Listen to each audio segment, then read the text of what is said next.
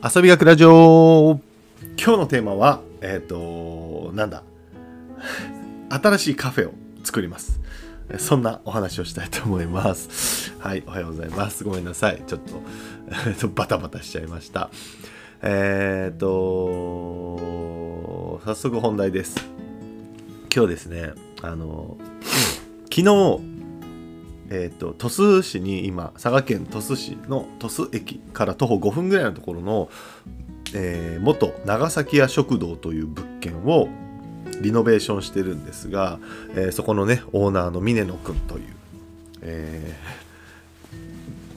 お友達と一緒にえーリノベーションしてます。今日もですね、えー、と床の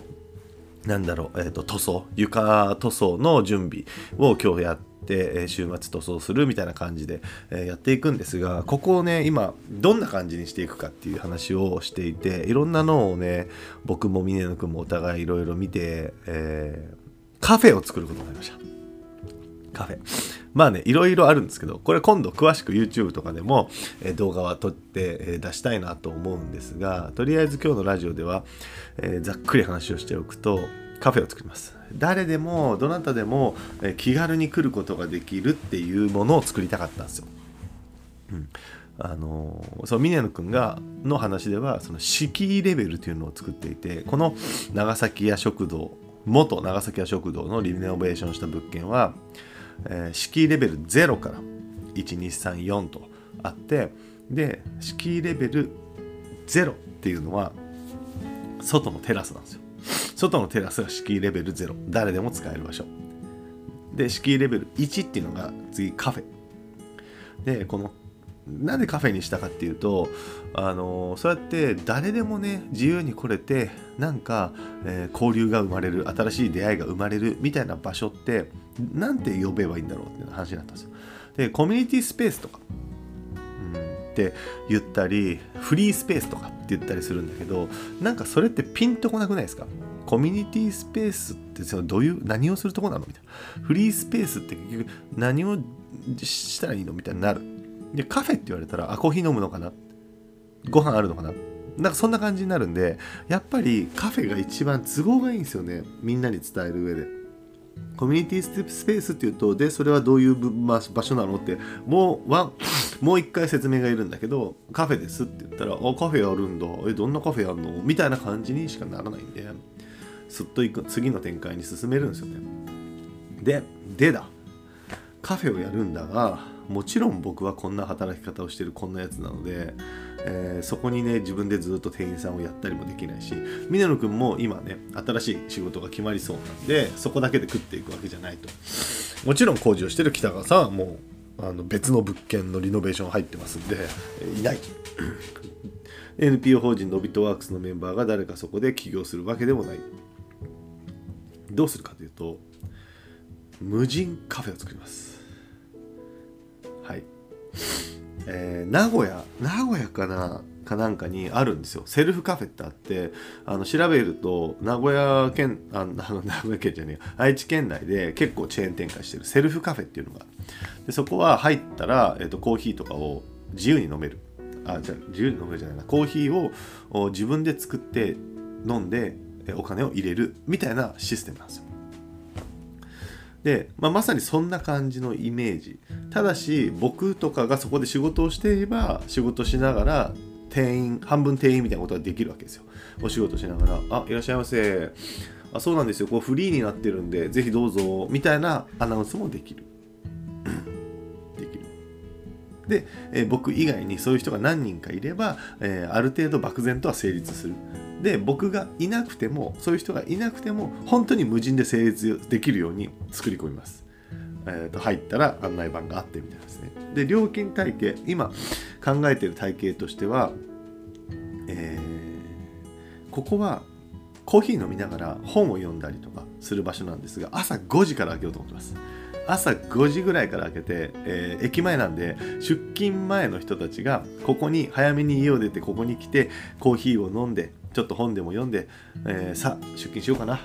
みたいな利用の仕方。とか夜会社から帰ってきた時に、えーここに一回来て、えーコーヒー飲んで、えースマホでいろいろ連絡とか SNS とかチェックしてよし帰ろうかなって言って一息つくような場所にしたり。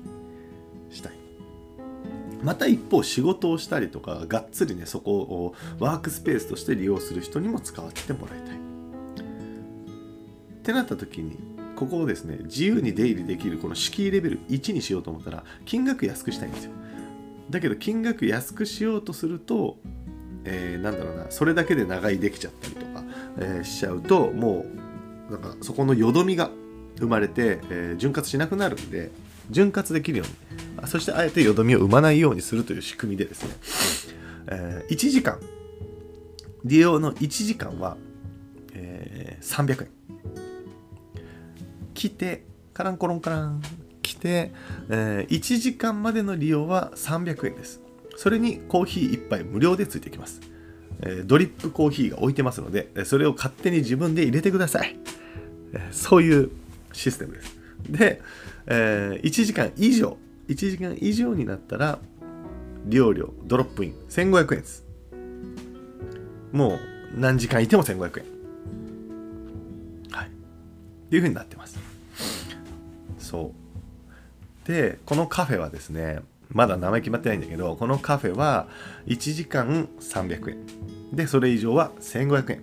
高いじゃないですか。1500円って高いよね。だそんなのする人いないんじゃないのっていう、あのー、人が意見があると思うんですけどそれでいい。そんなのする人いなくていいんですよ。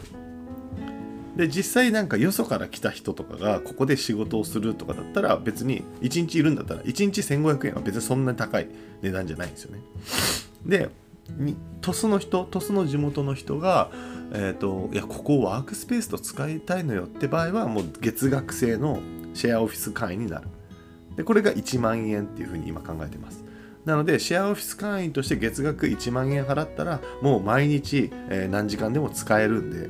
もう月額1500あ1回ドロップイン1500円を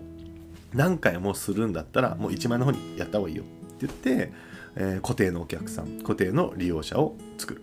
そして固定の利用者がワーカー仕事をしてる人なのでその人との出会いがあったりとか、えー、するために単発の1時間以内で、え、いろんな人がこう出入りするみたいなものをですね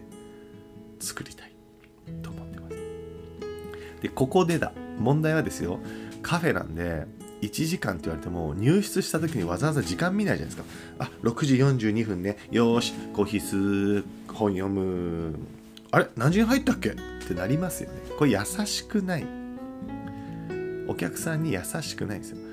優しさ無人カフェのしてカフェとしての優しさはお客さんに何のストレスもなくこれをするだけで、えー、あなたが1時間もうすぐ経つよ。もう出た方がいいんじゃない？300円でしょ？っていうのをやってあげる